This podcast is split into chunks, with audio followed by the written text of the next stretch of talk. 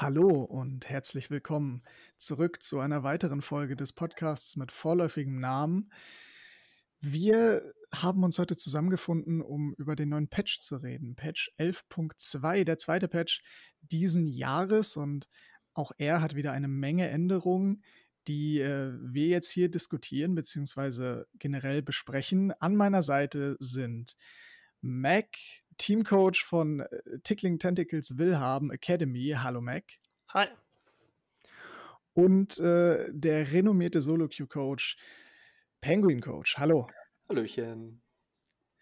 So, und äh, wir wollen gar nicht äh, viel Zeit verschwenden und gehen direkt in den Patch rein. Also als erstes ähm, fällt natürlich ins Auge, Viego ist draußen. Der gestürzte König betritt die Kluft und ja, er sieht sehr anime-mäßig aus, soll wohl ein Jungler sein und ähm, ja, soll wohl auch für die Prime League nicht zu äh, spielen sein für die Kalibrierungsphase. Also die Viego-Mains unter euch in der Prime League äh, müsst ihr noch auf alte Champions zurückgreifen. Ja, und ein kleiner Reminder hier für die restliche Season. Also, wenn ein neuer Champion rauskommt, dann ist in den neuen Prime League-Regeln eben ab diesem Split so, dass er erst im darauffolgenden Patch gespielt werden darf. Davor war es so, dass man ihn instant spielen durfte. Ich finde, das ist eine gute Änderung für alle, die Competitive League of Legends lieben. Würde ich mich so anschließen. Wir sehen ihn also nicht in der Prime League und erstmal auch nicht in der LEC. Ich denke trotzdem, dass er gutes Potenzial hat. Kommen wir aber zu einem älteren Champion.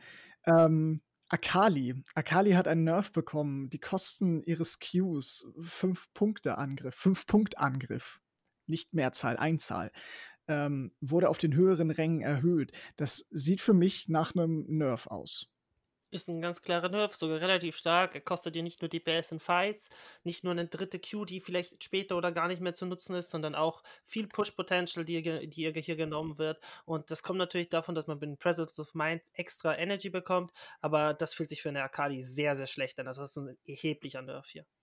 Ja, letztendlich ist es einfach nur ein Late-Game-Nerf. Ähm, man kann da jetzt auch nicht so viel gegen machen. Sie hat natürlich so diesen kleinen Buff bekommen durch, durch die kleine Presence of Mind-Änderung ähm, dass man eben Energie bekommt, aber äh, tut dir letztendlich halt ein bisschen weh. Wem, wem es hoffentlich nicht weh tut, ist Asir. Der bekommt einen Buff. Die Abklingzeit seines Q, Wanderdüne, wird äh, verringert. Besonders ähm, in, im, im späteren Spiel, denke ich, könnte das einen Unterschied machen. Ja, ich denke, dass eine Sekunde auf allen Leveln auf jeden Fall ein schöner Buff ist. Nichts, was Asi jetzt unbedingt zurückbringt, außer wenn das Matchup natürlich gut ihn ist. Aber es ist wahrscheinlich auch nice to have. Also die Q äh, bietet dir nicht nur einen extra Mobility Spell oder früher den Mobility Spell mit der Combo mit der E, sondern gleichzeitig auch vor allem schönen Schaden, den du raushauen kannst, wenn du schon zwei Sold äh, Soldaten dastehen hast und dann kommt die Q mit einem dritten Soldat und das, die kommt eine Sekunde früher, dann die zweite Q kommt zwei, eine zweite Sekunde früher, dann hast du im Teamfight auf einmal 500, 600, 700 mehr Schaden und das kann den Unterschied machen. Von dem her ist es ein sehr, sehr schöner Buff, der aber nicht zu überschätzen ist. Genau, und Buffs sind äh, generell immer gut. Ähm, es gibt selten Buffs, die eher schlecht sind und dazu führen, dass irgendwelche Gems OP sind. Asi hat jetzt eher so das Problem, dass ihm gerade so das Mythic fehlt, dass er so richtig bauen kann. Und deswegen ähm, freut er sich natürlich, dass er hier einen kleinen Buff im Late Game und auch in der Early-Phase bekommt. Wenn es allerdings für ein Late-Game-Carry nicht reicht, äh, greifen Teams in der Solo-Queue und im Pro-Play auch gerne auf Caitlyn zurück, denn die äh, bekommt die, eine Steigerung ihres Angriffsschadens. Also da sehen wir, ähm, wird ein Grundwert angepasst. Das ist ja normalerweise immer schon ein recht drastischer Change, besonders bei einem Champion, der so extrem, ähm, extrem mit ihrem Angriffsschaden skaliert wie Caitlyn. Ja, ich denke, dass das ein guter Buff ist. Ähm, sie ist nice to have, aber ich denke auch nicht, dass es Caitlyn zurückbringt. Ich denke, dass sie keine richtigen Items findet und auch keine richtige ähm, Keystone hat. Der Vorteil, den sie in Season 10 hatte, ist, dass sie trotz der Keystone ähm, useful war, aber jetzt ist sie, äh, trotz ohne Keystone useful war, wegen den Items, aber jetzt ist es eben nicht ganz so der Fall. Ja, und, und Caitlyn hat so das gleiche, ähm, das ähnliche Problem wie Asi, dass sie momentan sowieso nicht so gut in die Meta passt und dann ähm, klar, ein Buff ist nice to have, aber sie wird ähm, da jetzt nicht wieder auf, aufleuchten und wieder zurück in die Meta kommen. Genauso oppressive wie Caitlyn ist allerdings ähm, der Lieblingstop-Laner vieler, vieler Bruiser. Das ist ähm, Darius. Darius wird abgeschwächt. Äh, der verliert ein bisschen Passivschaden, den zusätzlichen Angriffsschaden durch ähm, seine passive Blutung. Und ja, Darius hat ja mit ähm, Schikane, dem Stridebreaker, doch ein relativ gutes Item. Ich denke, dieser Nerf ist auf jeden Fall angebracht. Ja, also Darius ist zurzeit sehr, sehr toxisch. Ich glaube in Solo mehr als in Competitive Play, aber generell ein sehr, sehr oppressive Top-Laner, der als Counterpick auch in Competitive Play gespielt werden kann. Also wenn man hier die Zahlen liest, zusätzlicher Angriffsschaden von seiner Passive ist von 30 auf von 30 bis 230 auf 20 bis 205 äh, gesunken. Das sind 25 AD, die er verliert, aber vor allem ist es, du kriegst 200 AD for free und da ist der Nerf auf jeden Fall gerechtfertigt, vor allem weil der Champion einfach nicht leicht zu punishen ist im Early Game.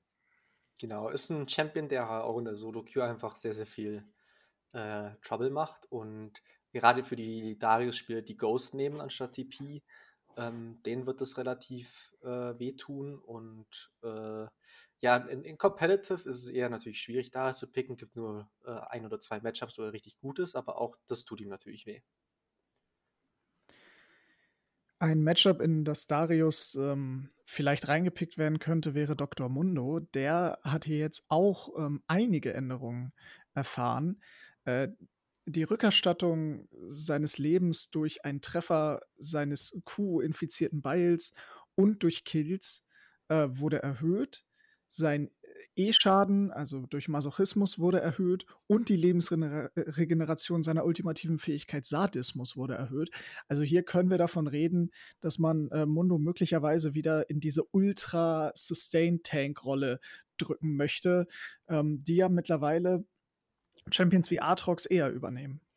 Ich vermute, dass man Mundo nicht auf, dem, auf der Toplane sehen wird, einfach weil es da zu viele bessere Champions gibt, die ihn auch punishen können. Aber ich kann mir gut vorstellen, dass er im Jungle hier ein guter Pick sein könnte. Er kriegt mehr Sustain in den Jungle.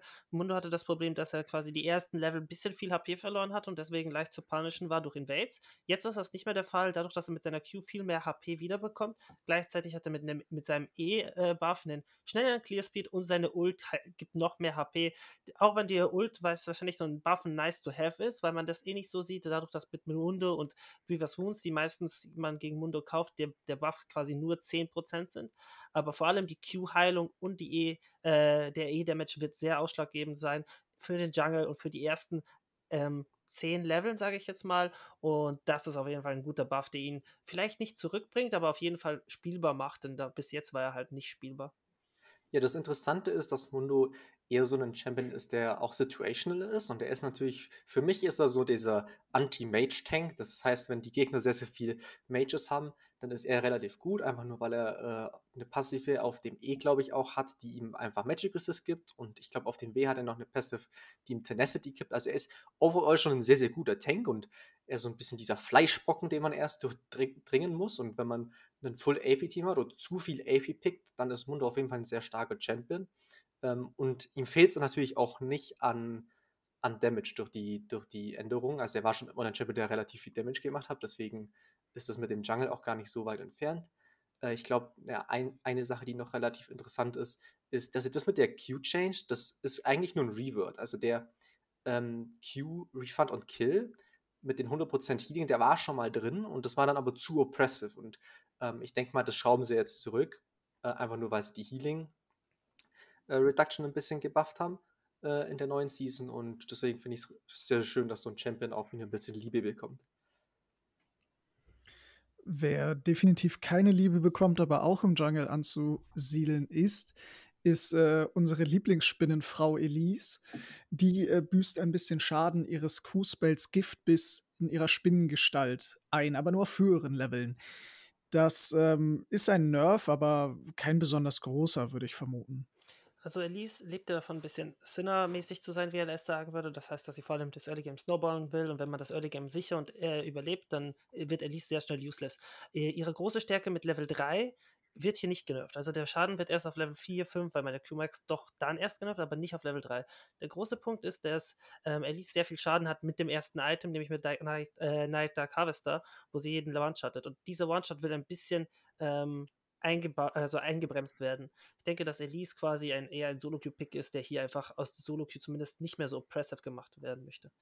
Ja, und das Problem, das sie auch noch so ein bisschen hat, ist, dass es andere AP-Jungler gibt, die momentan stärker sind. Lilia ist gut, Talia ist gut, Evelyn ist sehr, sehr stark. Und dass man sie da nervt, ist natürlich, glaube ich, einfach nur eine Reaktion auf, auf Solo-Queue, aber für ähm, Competitive tut ihr das natürlich schon sehr weh. Wer auch einen Nerf bekommen hat, ich weiß nicht, ob man den als AP-Jungler zählen kann, ist Ivern. Ähm, Ivern wurde die Schildskalierung auf seinem E-Spell Zündsamen verringert. Ähm, das, denke ich, liegt generell eher an den Items als an Ivern selber. Ja, und außerdem muss man natürlich sagen, dass Ivan den Nerf schon in den letzten Patch bekommen hat und das einfach nur nicht umgesetzt wurde in, in, in dem im Client selber oder in der Programmierung. Von dem her wird dieses, wird der Nerf halt jetzt im zweiten, also im, im 11.2 durchgesetzt. Finde ich okay. Ivan ist immer noch sehr oppressive und vor allem mit der Groomstone, also Moonstone plus ähm, äh, Staff of Flowing Water ist das schon sehr, sehr stark. Genau. Ähm, ich finde es schön, dass sie in der äh, im, im, im Patch selbst noch Ups dahinter schreiben, aber ja. Ja, Riot ist und bleibt eine kleine Indie-Company. Trotzdem lassen sie es sich nicht nehmen, toxische Champions rauszubringen und auch wieder zu buffen. Ähm, mir fällt da gerade LeBlanc ein, die hier auch auftritt. Äh, die bekommt ein bisschen mehr Lebenssteigerung und ihr Q-Spell Siegel der Bosheit kostet auf höheren Rängen weniger Mana. Also für mich ist das ein klar und deutlicher Pseudo-Buff. Das ist kein Buff, der sehr groß ausschlaggebend ist. Es sind ähm, circa 60 AP, so im Mid-Game oder eben dann auch in, in Richtung schon Late-Game.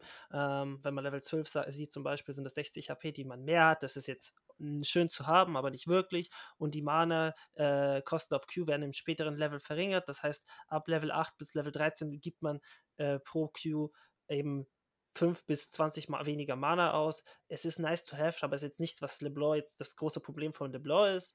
Ähm, sie ist generell ein starker Pick. Ich glaube, dass sie in den richtigen Matchups funktionieren kann mit den richtigen Spielern. Das ist ein Pick, der sehr darauf aufgeht, dass man individuell besser ist als der Gegner. Und ich denke, das ist einfach nur ein Buff, der zeigt, hey, LeBlanc ist auch noch da, spielt ihn einfach. Oder spielt ja, sie und, einfach. und vielleicht auch einfach eine kleine Reaktion darauf, dass ähm, die meisten LeBlancs wahrscheinlich auch äh, Night Harvester gehen. Dadurch hat man nicht so viel Mana und ähm, durch diesen kleinen äh, Mana-Buff, den sie jetzt bekommt, wird sie nicht dafür gepunished.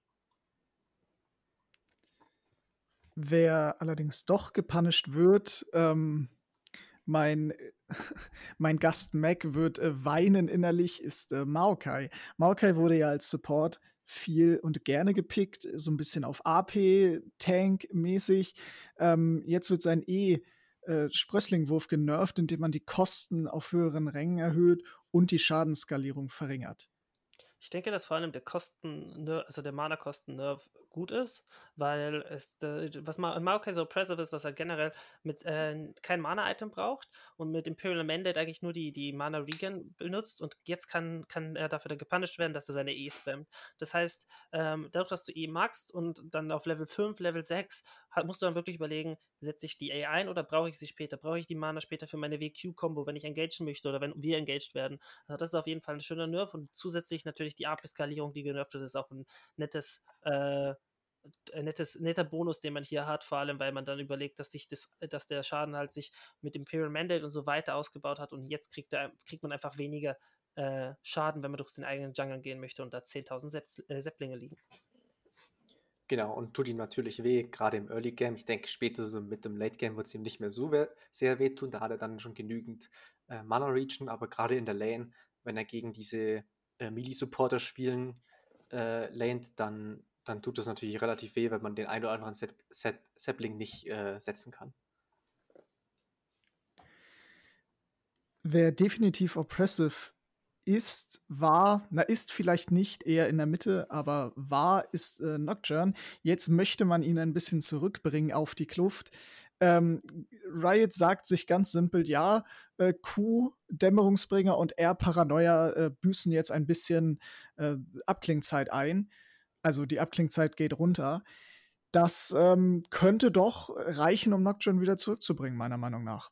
Vor allem der Ult-Cooldown-Buff äh, ist es in jedem Fall richtig, richtig gut. Also 10 Sekunden auf jeder Stufe. Und das ist Nocturne hat das Problem, dass er dann ab Level 6 ähm, um seine Ult spielen muss. Und wie öfter er seine Ult hat, abhat, desto öfter kann er ganken. Von dem her ist jeder Buff, der seine Ult betrifft, sehr, sehr gut für Nocturne. Und da fühlt er sich sehr wohl. Gleichzeitig mit der Q kriegt er mehr Heilung, dadurch, dass er eine Passive auch mit AD skaliert und äh, auch mehr AD an sich, weil die Q AD gibt. Und wenn er sie öfter abhat, hat er sie bei jedem Camp ab und nicht bei jedem zweiten. Und das ist auf jeden Fall äh, auch ein netter Buff für seinen Wave Clear oder für sein, generell für sein Clear. Genau, und was bei, der, bei dem Ultimate noch dazu sagen kann, dadurch, dass er seine Ult natürlich immer benutzt, er spielt quasi off Cooldown von seiner Ult. Also wenn sie ab ist, dann möchte er sie sofort benutzen. Wir sehen das oft, dass Ultimate Cooldowns ähm, also gleich ge gebufft quasi werden und das aber Champions sind, die nicht off Cooldown äh, ulten wollen. Zum Beispiel Graves ist so ein Champion, der halt eher seine Champ der seine Ult halt eher aufhebt. Aber Nocturne hat seine Ult und wird sofort eine Lane suchen, um dort zu ganken. Und das wird ihn äh, eben sehr, das hilft ihm auf jeden Fall sehr. Von einem nicht äh, ganz so populären Jungler kommen wir zu einem sehr populären Jungler. Einfach zu spielen, tanky, mit großem Objective Impact, Nunu und Willump, das dynamische Duo im Jungle. Ähm, die beiden büßen ein bisschen ein in ihren Grundwerten, also das Lauftempo wird verringert, das Leben wird verringert. Generell wieder Stat-Nerves, ähm, ich habe ja schon einmal erwähnt, die sind meistens etwas impactfuller quasi als Fähigkeiten-Nerves. Ähm, Glaubt ihr, das reicht, um Nuno und Willum von ihrem Jungle-Thron zu stürzen? Also im Competitive Play auf jeden Fall. Ich denke, dass solche Champions wie zum Beispiel Sidrani sich jetzt ein bisschen so reinfuchsen in die Meta, wenn man Tank spielen möchte. Ähm, ich glaube, in der Solo-Queue ist Nuno einfach deswegen so oppressive, weil er mit seinem Schneeball sofort überall ist. Und dass man einfach, man macht einfach drei Camps und dann rollt man Botlane, macht einen Botlane-Gang ähm, und dann rollt man quasi direkt Mitte und macht Midlane-Gang und dann rollt man direkt Toplane und macht einen Toplane-Gang, währenddessen der andere Jungler halt sagt, ja, ich bin auch da, aber ich kann nichts machen, weil Nunu war schon überall. Von dem her werde ich, glaube ich, glaube ich, dass der Nunu äh, Nerf hier nicht so stark ist für die Solo-Queue, aber für die fürs Competitive Play auf jeden Fall. Und der Lebensnerv ist sehr huge, einfach deswegen, weil viele Nunus Face, äh, Face Wash gehen und dadurch äh, nicht so tanky werden, wie sie mit Aftershock wären. Und 30 HP weniger, wenn du keine hohen Resistenzen hast, ist auf jeden Fall sehr impactful. Ja, in Competitive sehe ich das genauso. Also er, er, also Tanks waren sowieso, es waren andere Tanks waren sowieso schon so on the rise, so, so Champions wie Sejuani, wir haben auch zum Teil Ramus und, und Skana sind so Champions, die man tatsächlich diese Season gar nicht so außen vor lassen sollte. Und ähm, dass man ihn da jetzt nervt, finde ich ein bisschen schade, aber er war natürlich ein Champion, der in der Solo-Queue auch sehr oppressive war. Von dem einen dynamischen Duo kommen wir zu einem anderen, nicht ganz so dynamischen Duo. Ähm, Atrox und Olaf ähm, werden hier jetzt mal zusammengefasst, weil sie beide ähnliche äh, Änderungen erhalten. Beide haben eine Änderung für ihre Selbstheilung erhalten. Bei Olaf wurde die, die Heilverstärkung grundsätzlich runtergenommen, von dem äh, W boshafte Schläge und der Lebensraub erhöht. Bei Atrox ähnlich. Ähm, die Selbstheilung von dem E-Düstersprung wurde innerhalb der Ulti erhöht und ähm, die ultimative Fähigkeit Weltenvernichter hat Selbstheilung eingebüßt. Ich gehe davon aus, dass das Ganze damit zusammenhängt, dass Gordrinker sehr, sehr stark ist auf diesen Champions, dass diese beiden Champions sehr, sehr schwer zu töten sind und eine Rolle als Tank einnehmen, die sie eigentlich nicht haben sollten. Ja, und ich denke, beide äh, Champions haben den verdient. Vor allem Olaf ist, glaube ich, gerade äh, MVP, egal ob in Solo Queue oder im, im Competitive Play, einfach ein richtig, richtig starker Champion, weil er eben so oppressive ist, weil er nicht tot zu kriegen ist und das wird ihn auf jeden Fall ein bisschen nerven. Gleichzeitig auch Aatrox, der ein bisschen weniger Selbstheilung hat, ist auf jeden Fall ein schöner Nerf für beide Champions. Ähm, gleichzeitig aber muss man bedenken, Godwinker halt viel und es ist viel ähm, viel Heilung generell im Spiel. Von dem her denke ich, dass die beiden Champions das überleben werden, aber sie werden nicht mehr so oppressive auf ihren Lanes sein. Äh, ja, sehe ich auch so. Und ähm, was man dazu sagen kann, ist auch, als wenn man die Champions pickt, dann sind sie sowieso schon in einem guten Spot und sie machen sowieso ihr Ding schon, gerade weil Godshrinker ja natürlich auch gerade so ein äh, starkes Item ist und deswegen sind das jetzt keine Changes, die irgendwie dafür sorgen, dass Olaf jetzt gar nicht mehr gespielt wird oder dass, dass wir nicht mehr an Aatrox denken und sagen, den, der Jump ist unplayable.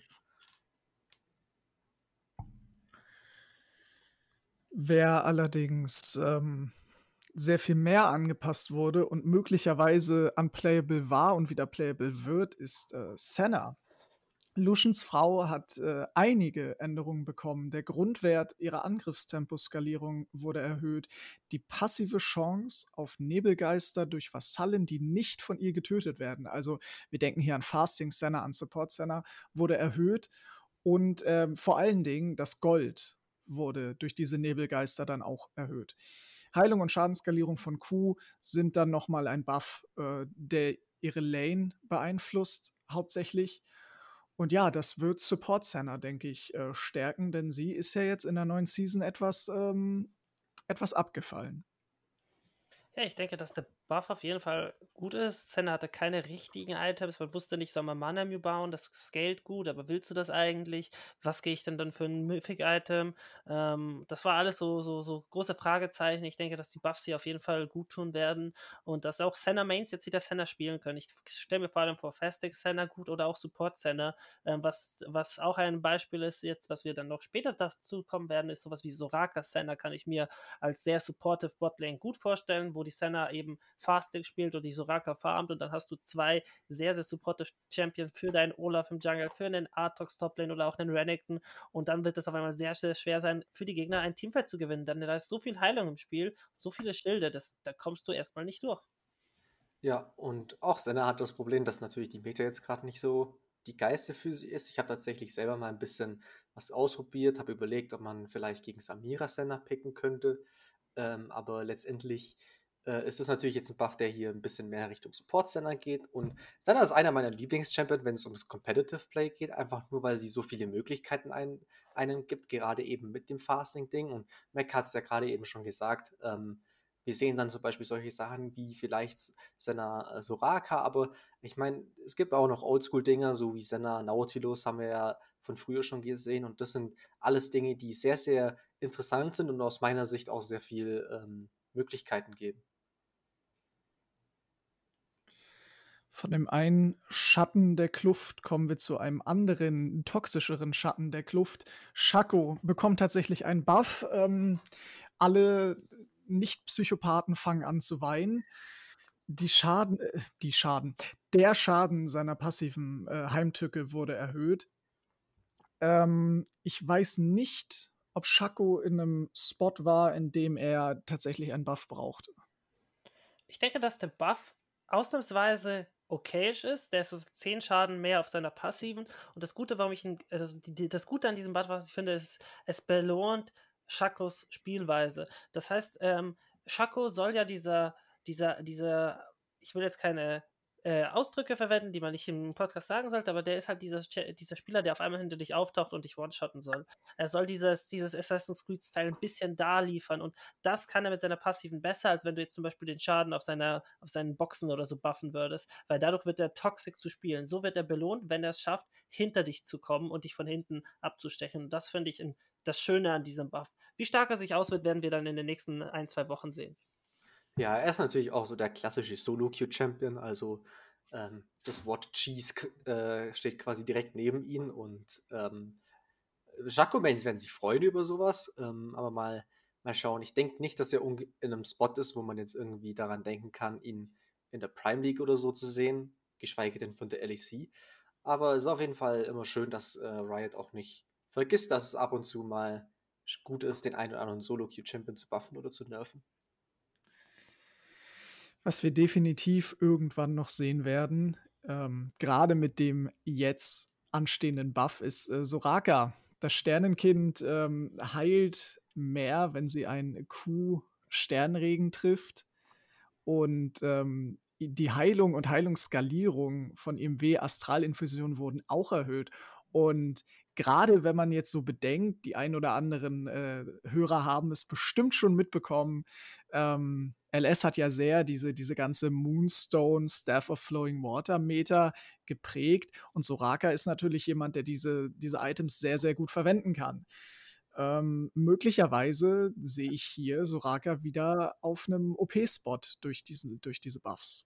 Also sie ist auf jeden Fall super, super stark. Vor allem sie ist flexibel zwischen ADC, Toplane, äh, Support, vielleicht auch Mitte, je nachdem, welches Matchup man mit der bekommt, aber sie kann sehr, sehr oppressive sein. Durch den Sustain mit der Q kannst du eigentlich jeden Trade gewinnen mit der Soraka und ähm, dadurch, dass sie, sie muss gepunished werden, vor allem auf der Lane, indem du sie gankst, indem du sie tower divest, weil sonst outscaled sie einfach durch ihren massiven Heal, den sie hat. Und mit Moonstone und Star Flowing Water kann sie eben noch besser scalen, ist sie noch früher aktiv und die Heals sind einfach riesig und ungemein groß.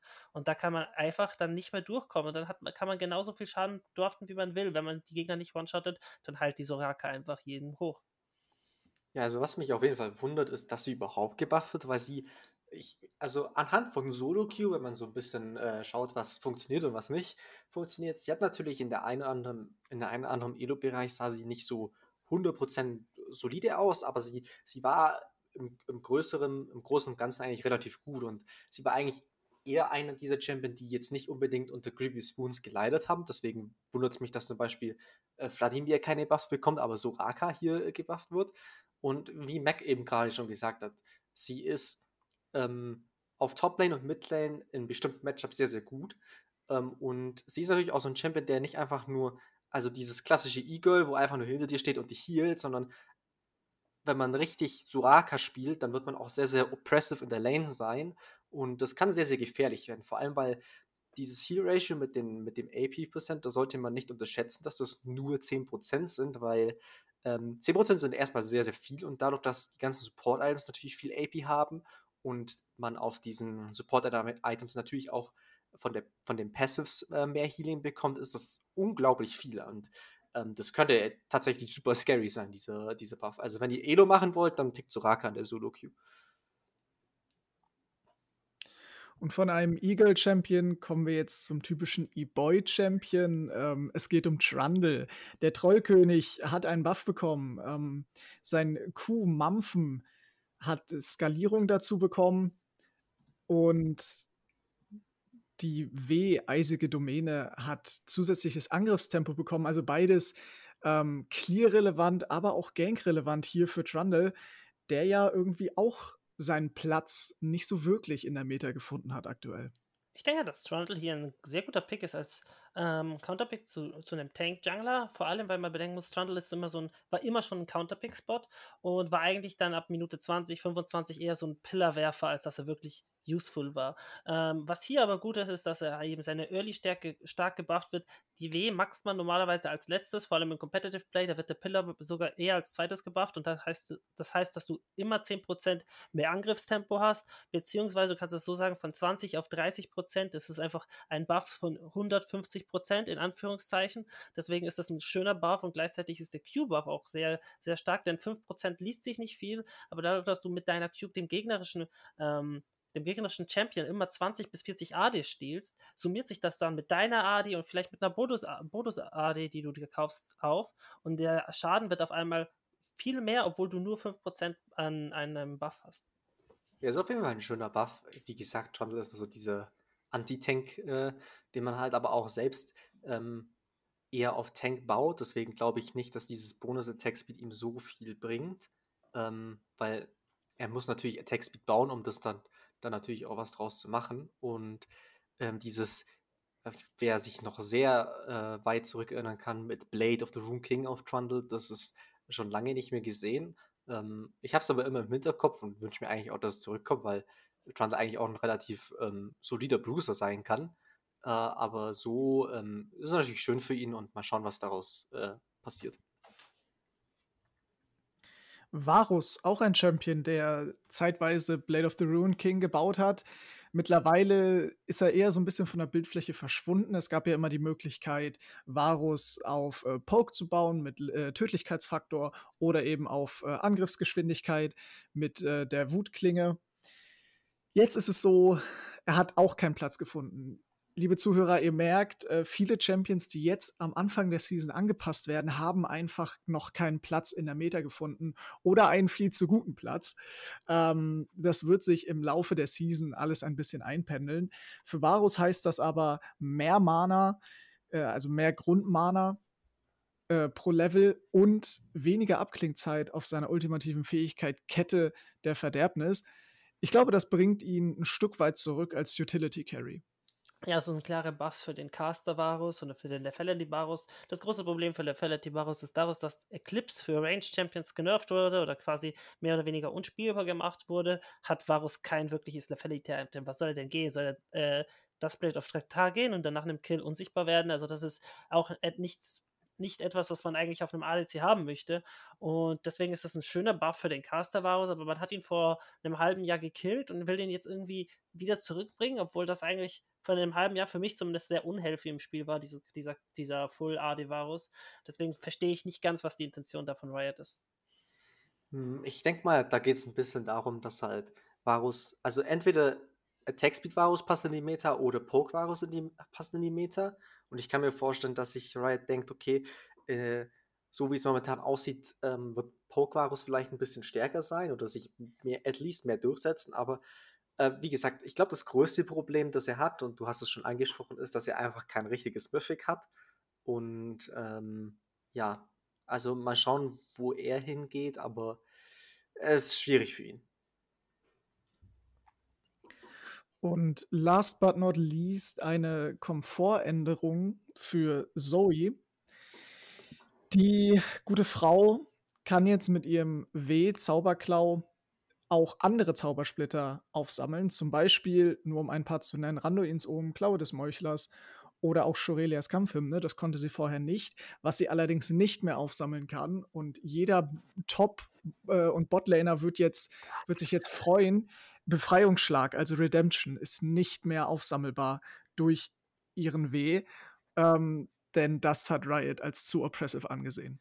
Zoe hat nicht mal 'nen Münzenwurf in der Lane, wo sie sagen kann: „Okay, ich werfe die Münze und wenn sie auf 'n Kopf kommt, dann, äh, gewinne ich die Lane automatisch.“ Sie hat kein Redemption mehr. Es ist einfach dieses Item war so fucking broken in der Lane. Redemption auf niedrigen Leveln war so unhealthy. Du hast dich wenn du wenn beide Champions, du und dein Gegner 75% HP hatten, dann hast du Redemption aktiviert, hast mit deiner W bist du an den Gegner rangelaufen, hast 'n Auto-Attack gemacht und hast dem Gegner 60% HP abgezogen und du warst wieder Full Life und deine Minions waren wieder Full Life und du hattest Push und der Gegner musste Base und es war einfach nur richtig, richtig unfair. Ich bin so glücklich, dass dieses Item nicht mehr für Zoe gedroppt wird. Es ist so ein es ist so unfair gewesen. Ähm, gleichzeitig werden die neuen Items quasi, die durch, ähm, die Item Changes jetzt geändert wurden und 'ne aktive haben, wieder aktiv in ihr Kit eingebaut, was ich sehr, sehr gut finde oder halt in W eingebaut.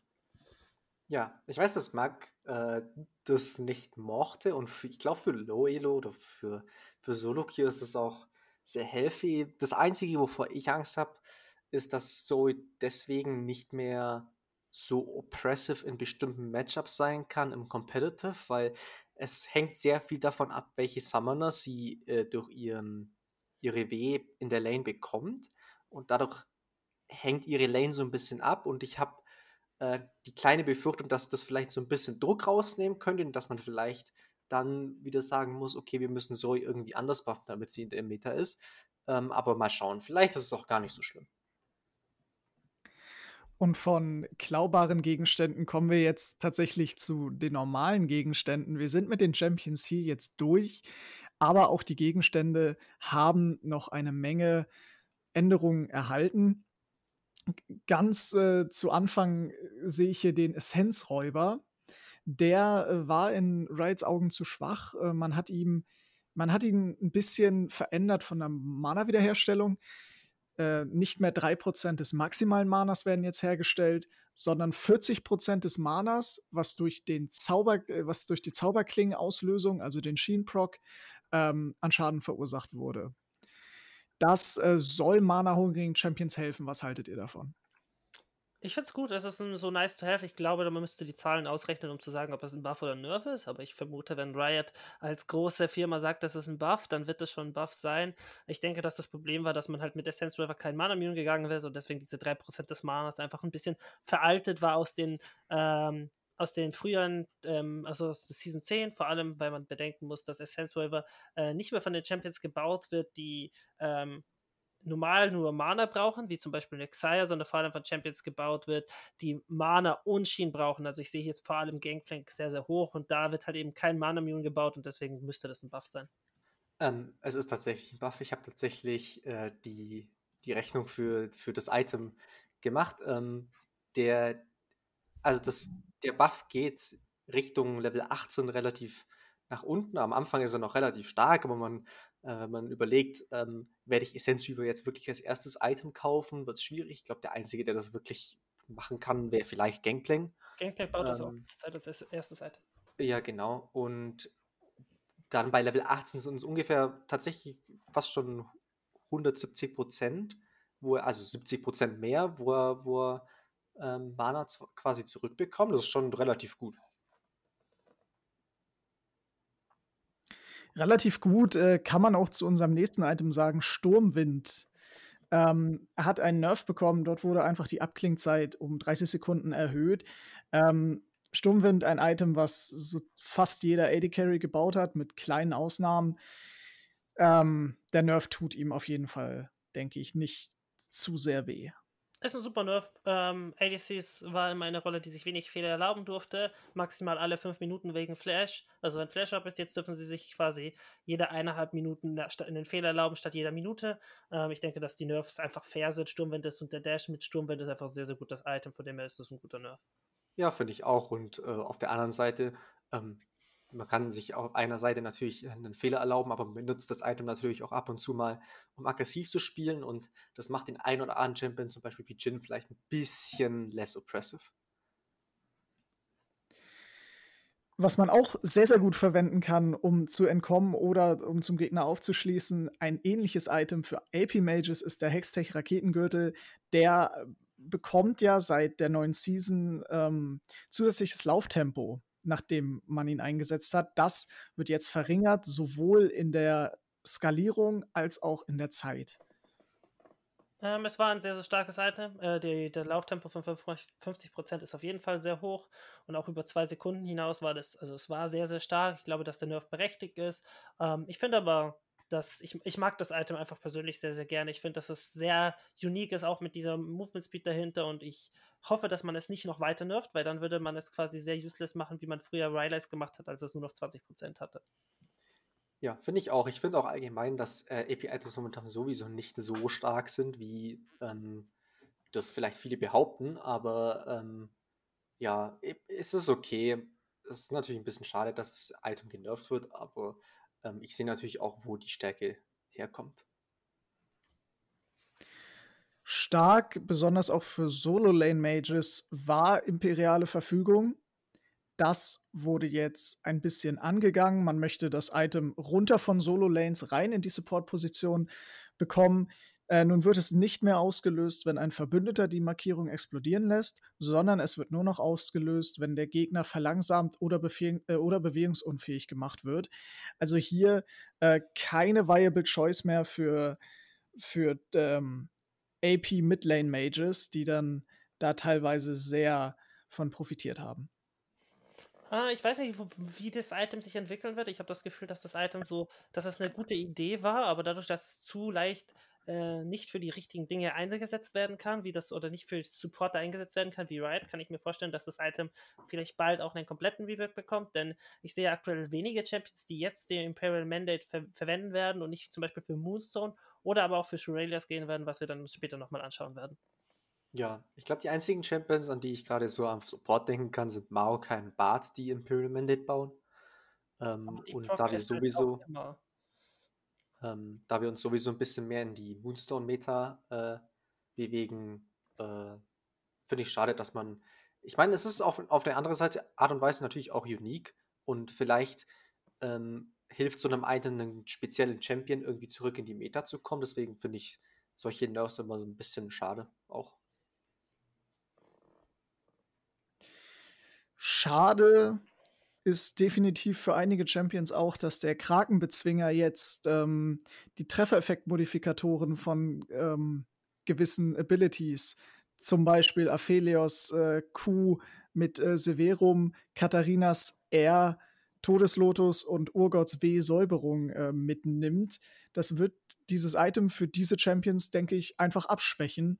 Ähm, Gerade Katharina trifft das, ja, denke ich, äh, ziemlich es ist lächerlich, dass Katharina hier äh, AD Katharina oder Onhead Katharina gehen kann mit Krakenslayer und äh, Borg. Das ist einfach kein Item, den du auf einer Katharina sehen willst. Und deswegen bin ich glücklich, dass man das genervt hat, weil dadurch, dass man Krakenslayer äh, auf Kata quasi unspielbar macht, macht man eigentlich den AD-Bild mehr oder weniger unspielbar. Ich bin, also ich bin wirklich sehr, sehr glücklich, dass, dass sowas aus dem Spiel rausgenommen wurde. Hm, also ob der 80-Bit ganz tot ist, weiß ich nicht, aber ich weiß auf jeden Fall, dass dich äh, die, die Solo-Queue-Spieler alle sehr darum freuen werden, dass Katharina das nicht mehr bauen kann. Was ein bisschen blöd ist, ist tatsächlich, ähm, weil ich meine, Katharina und Aphelios haben wenigstens die Möglichkeit, ein anderes Item zu bauen. Bei Urgot bin ich mir nämlich nicht so sicher, ob der nicht davon mehr betroffen wird, weil ich mir nicht hundertprozentig sicher bin, was er denn jetzt als Alternative gehen soll. Schikane. Also Stridebreaker, denke ich mal. Oh ja, ja, gut. Ich denke auch, ja, dass, das äh, dass Stridebreaker und God Drinker die zwei Go-To-Items auf, auf Urgot aktuell waren.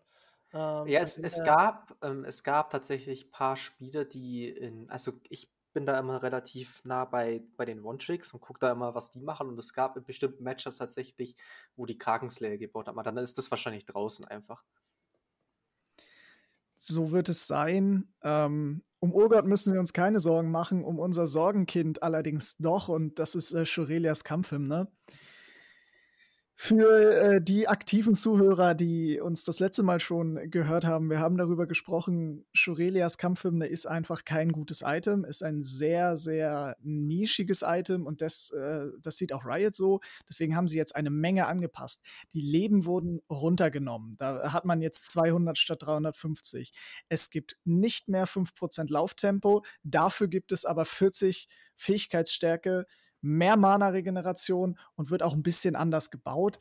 Ähm, ich denke, das ist dafür da, das Ganze so ein bisschen von dem Turbo Chemtank äh, wegzunehmen. Die Items waren sich sehr ähnlich. Was bedeutet das für Champions wie Rakan, die Shurelias doch gerne gebaut haben? Ich denke, dass es overall ein Buff ist. Also ich mag die Änderung, dass es ein bisschen das alte Shurelias. Ähm, Champions, die nicht Moonstone gehen äh, wollen und Champions, die nicht ähm, Imperial Mandate gehen wollen, werden für Shrelas ausweichen. Ich glaube, das, das Item werden wir jetzt überhaupt auf der Rift sehen. Davor war es klar und deutlich schwächer, als es, ähm, als es Solaris war. Deswegen bin ich ein großer Fan von der Änderung. Ähm, ich kann mir vorstellen, dass man in spezifischen Teamcomps zum Beispiel, wenn man eine Karma hat und die Gegner halt keine wirkliche Dasher, sondern nur ähm, Movement Speed, dass man dann eben das countert mit Shurelias und dass Shurelias jetzt ein nicht, nicht wirklich Nischen-Item ist, aber dann doch eher so ein bisschen Nischen-Item, was gut funktionieren kann gegen bestimmte Teamcomps oder mit bestimmten Teamcomps. Ich, also ich glaube auch, dass es ein Nischen-Item bleibt. Ähm, aus dem Grund würde ich mir eigentlich eher auch hoffen, dass dieses Item komplett aus dem Mythic-Category rausnehmen und vielleicht ins Legendary benutzen oder äh, gehen lassen und dann vielleicht nochmal ein bisschen anpassen. Ich glaube, wenn es nicht gerade ein Mythic wäre, dann wäre es ein schönes Item, aber sich einfach zu entscheiden, möchte ich lieber Moonstone, Imperial Mandate oder Shurelias oder Locket, dann sieht man, äh, ist Shurelias nun mal einfach sehr, sehr, sehr speziell und deswegen ähm, denke ich mir, wenn zum Beispiel jemand, der Moonstone geht, dann auch on top vielleicht so ein, eine geschwächte Version, weil eine Mythic natürlich ein starkes Item ist und wenn ich dann zu einem Legendary mache, ich, mache ich es halt ein bisschen schwächer, aber dafür ist es dann ein Item, das ich viel öfter bauen könnte. Ein Item, äh, was auch nicht so oft gebaut wird, ist äh, Steinpanzer des Wasserspeiers. Ähm, da wurde jetzt einfach zusätzlich Rüstung und Magieresistenz erhöht äh, von 3% auf 5%. Die Stacks bleiben gleich. Ähm, das soll, denke ich, Engage Tanks einfach noch ein bisschen besser machen. Ähm, halte ich jetzt aber für keinen großen Buff. Ich denke, es ist nice to have. Es ist jetzt nichts, was jetzt das Spiel jetzt, äh, das, das Item unbedingt mehr gebaut wird, aber es ist nice to have. Glaube ich auch. Ist ein, ein schöner kleiner Buff. Ähm, ich freue mich schon, wenn vielleicht mal wieder Jugat zu sehen ist. Dann läuft er mit einem 3000k Health rum, aber ansonsten nice to have. Und von Tanks kommen wir direkt äh, zu ihren natürlichen Gegenspielern, den äh, Assassins und äh, Gegenstände mit, äh, Gegenständen mit Tödlichkeitsfaktor. Die wurden abgeschwächt. Die sind ein bisschen günstiger geworden, teilweise und ähm, haben ein bisschen an, von Angriffsschaden oder äh, generell Basiswerten verloren. Ähm, da weiß ich nicht, bin ich ehrlich, wie, dieser, ähm, wie diese Veränderung einzuschätzen ist. Also, äh, äh, Schattenklave wird auf jeden Fall wieder mehr von Pike gespielt, generell von AD-Support und auch sowas wie Pantheon oder sowas ist auf jeden Fall ein Item, was zwischen die Night, was generell stark ist und jetzt mit nur 2600 Gold äh, leichter zu bezahlen ist, also auf jeden Fall schön. Ich denke, dass ähm, Giftzahn der Schlange, also dieses Shieldbreaker-Item, es war, es, es gibt keinen Spot, wo du wirklich dieses Item kaufen möchtest. Ähm, es fühlt sich bis jetzt nicht sehr gut an und da nimmt man die aktiven von den anderen Lethality-Items lieber mit. Von dem her denke ich, dass das Item einfach generell nicht gut aktuell passt und dass dieser Buff, auch wenn man 5 AD verliert, aber dieser Buff von den Kosten her nichts ausmachen wird. Und ich denke, dass die, das Healing Reduction, das ein bisschen äh, billiger gemacht wird, das ist auch nice to have für AD-Supporter, falls man mit Pantheon Healing Reduction bauen möchte und es dann ausbauen möchte. Aber ich denke auch, dass für ähm, für die meisten einfach die Items, also die, die Änderungen einfach nichts bewirken. Das Spiel wird sich deswegen nicht ändern, glaube ich. Ja, da schließe ich mich eigentlich bei den meisten, bei, oder bei allem an. Ähm, ich denke, für Umble Glaive ist so die größte Änderung, dass halt so Champions wie Pike und Pantheon Support wieder so ein bisschen Liebe bekommen. Und da, ich meine, Umble Glaive war ein Item, das am Ende von der Season 10 relativ stark war, einfach weil Pike und Pantheon natürlich ähm, relativ viel Vision auch einfach für sich selbst äh, holen konnten. Und so ähm, bringt man vielleicht den einen oder anderen Champion wieder zurück. Wer definitiv auch Liebe bekommt, ähm, sind Attack-Speed-Items. Also wir haben hier den Phantomtänzer und Runans Wirbelsturm. Beide bekommen äh, mehr Angriffstempo, weil sie vorher, und das ist eigentlich ein Armutszeugnis, nicht mehr Angriffstempo gegeben haben als ihre, äh, als ihre Einzelkomponenten zusammen gesehen. Äh, das wurde jetzt verändert.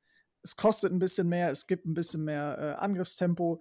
Ich glaube, dass sich ähm, aber jetzt generell für die Build-Paths von, von AD Carries dann sich nicht viel ändert ja, man gibt 100 Gold mehr aus für 5% mehr Angriffstempo. Ich denke, es ist okay, jetzt nichts Großartiges, jetzt aber auch nichts Schlechtes. Generell, beide Items sind halt, werden gekauft wegen ihrer passiven und nicht wegen dem Angriffstempo. Ich denke, es ist schön, 5, Text, also 5% mehr Textspeed zu haben, aber ich denke nicht, dass es irgendwie das, das Spiel für Schützen großartig verändern wird.